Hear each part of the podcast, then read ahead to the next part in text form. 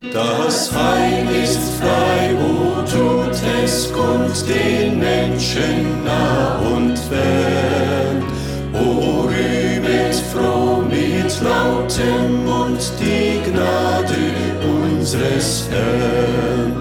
O Freud, o Freud. Die Botschaft des Heils wird Ihnen nun wieder von der Gemeinde Gottes ausgesandt. Wir freuen uns, Sie als Hörer dieses Programms begrüßen zu dürfen und wünschen, dass das Gehörte Ihnen zur inneren Erbauung dient.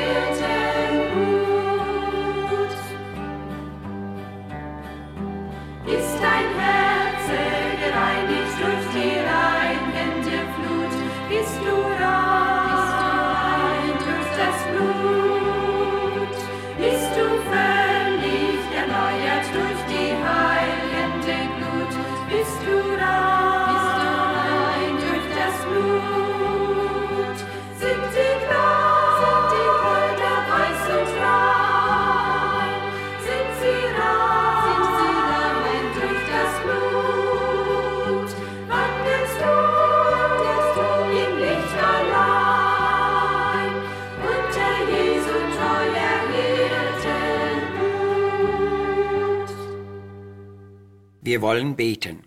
Unser guter, wunderbarer Herr, du hast uns die rechte Lebensweisheit gelehrt und dein Wort trügt nicht.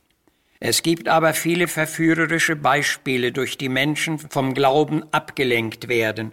Wie gut und tröstlich ist es darum, dich zu haben und deinem Rat und Beispiel zu folgen. Du hast uns das beste Beispiel gesetzt, das nicht täuscht, sondern hilfreich und auch maßgebend für uns ist.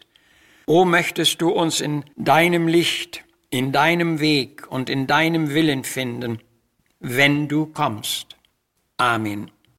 O das Glück, wenn Jesu Nähe wonnevoll das Herz umweht, wollt man nur der goldnen Mahnung, Kind des Heilands wach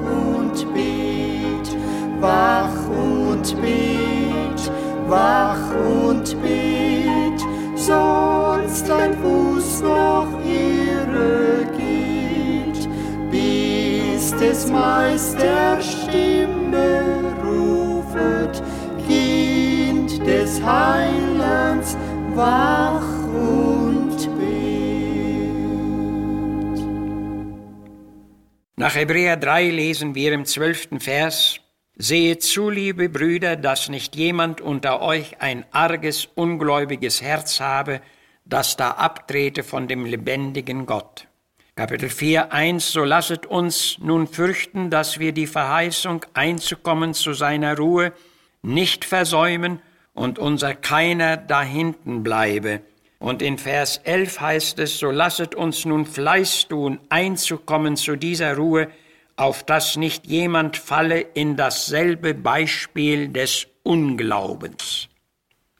Hier ist von einem Beispiel des Unglaubens die Rede und wir wollen von der Macht der schlechten Beispiele sprechen. Beispiele können tatsächlich Großes bewirken. Wir alle setzen sie, ganz gleich, ob das bewusst oder unbewusst geschieht. Und wir wissen es alle, dass es gute und schlechte Beispiele gibt. Beide Arten dieser Beispiele können machtvoll auf unsere Umwelt, auf Menschen in der Gemeinde und selbst auf unseren Familienkreis einwirken. Da stehe ich einmal mit zwei Kindern an der Hand an einer Straßenkreuzung vor einer Ampel, die auf Rot stand. Auf der Nebenstraße, die wir überqueren wollten, war kein Verkehr und das grüne Ampellicht ließ auf sich warten. Nach kurzer Wartezeit liefen wir dann über die Straße und schon hörte ich jemand hinter mir herrufen, das ist aber ein schlechtes Beispiel. Ich musste dieser Person recht geben und erklärte gleichzeitig auch den Kindern, dass die Haltung, zu der ich sie angeleitet hatte, nicht gut war. Schlechte verführerische Beispiele findet man eigentlich überall unter den Menschen. Man kann sie eventuell schon im Elternhaus sehen. Man kann sie in der Schule finden, auf dem Arbeitsplatz, im Freundes- und Verwandtenkreis und sogar auch in der Kirche. Wichtig ist natürlich, dass wir uns persönlich davor hüten. Wir wollen aber auf diese Tatsache näher eingehen und das Übel sowie auch die Auswirkungen der schlechten Beispiele deutlicher herausstellen. Im zweiten Buch der Chronik, im 22. Kapitel, lesen wir von einem jungen Mann mit Namen Ahasia. Mit 22 Jahren war er König geworden und regierte ein Jahr zu Jerusalem. Seine Mutter hieß Atalia und er wandelte in dem Weg und Wesen des Hauses Ahab, so lesen wir, denn seine Mutter hielt ihn dazu, dass er gottlos war, so heißt es wörtlich. Das Königshaus Ahab wird als abgöttisch, heidnisch und verderbt geschildert, und in diese Lebenslinie steuerte ihn seine Mutter hinein. Und es wird uns auch gesagt, dass er in seinem gottlosen Zustand elendig umkam. Ein übleres Beispiel und ein schlechteres Erbe konnte es für ihn nicht gegeben haben. Aber tun nicht sehr viele Eltern in gegenwärtiger Zeit genau das Gleiche? Und wäre es nicht weit weiser und besser, unsere Kinder auf Jesus Christus und auf ein Leben mit Gott hinzuweisen und vor allem auch diesen Weg selbst zu gehen? Kürzlich hörte ich eine Predigt von einer Kassette ab, die unter anderem von Aufrichtigkeit und Wahrheit handelte. In dieser Predigt war der Redner auf ein typisches Beispiel gekommen. Er war mit dem Zug gereist und in dem Abteil, wo er seinen Platz gefunden hatte, saß ein junges Ehepaar mit einem kleinen Jungen. Kinder unter vier Jahre reisten umsonst. Aber bei der Fahrkartenkontrolle fragte der Schaffner, wie alt ist der Junge? Er war fünf, aber man sagte einfach, er sei vier Jahre alt. Der Schaffner glaubte das und ging weiter. Man war, wie man so sagt, gut davongekommen, aber durch eine Lüge.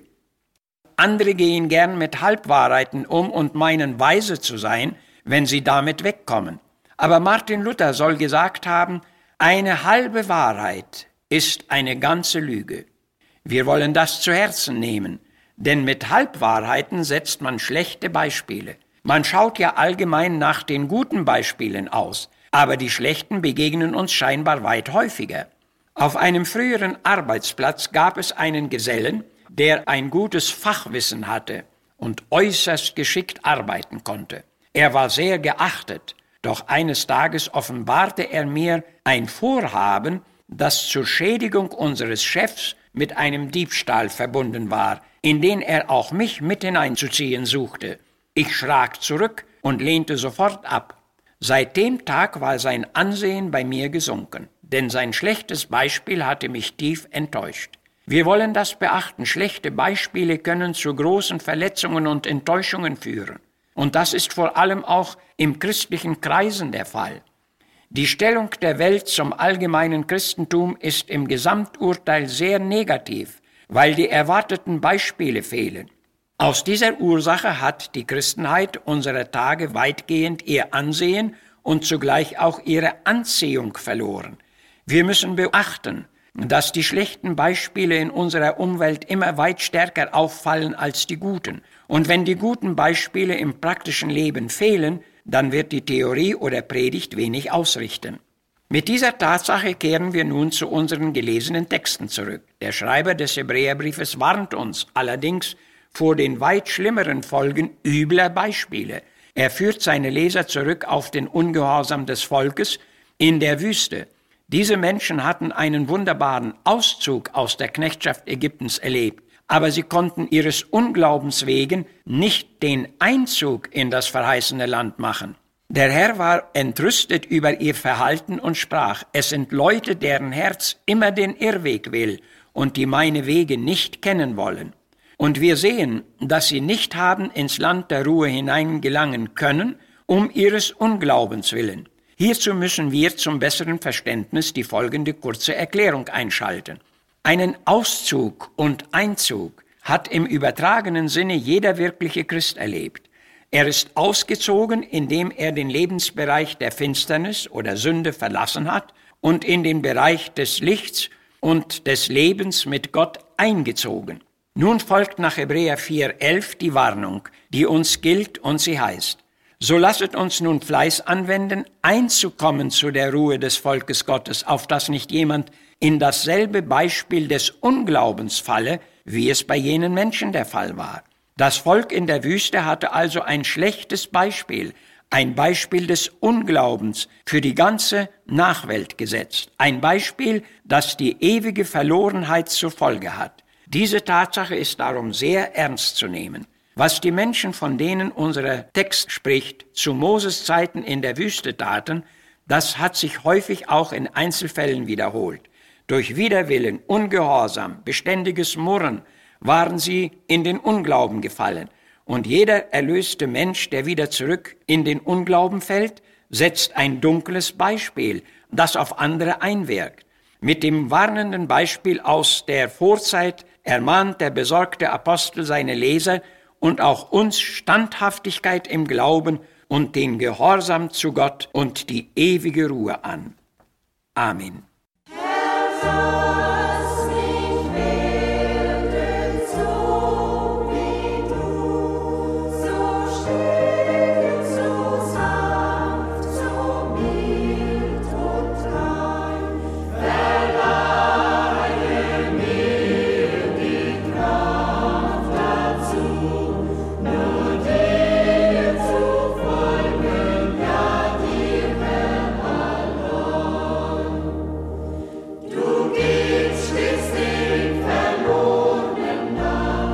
free.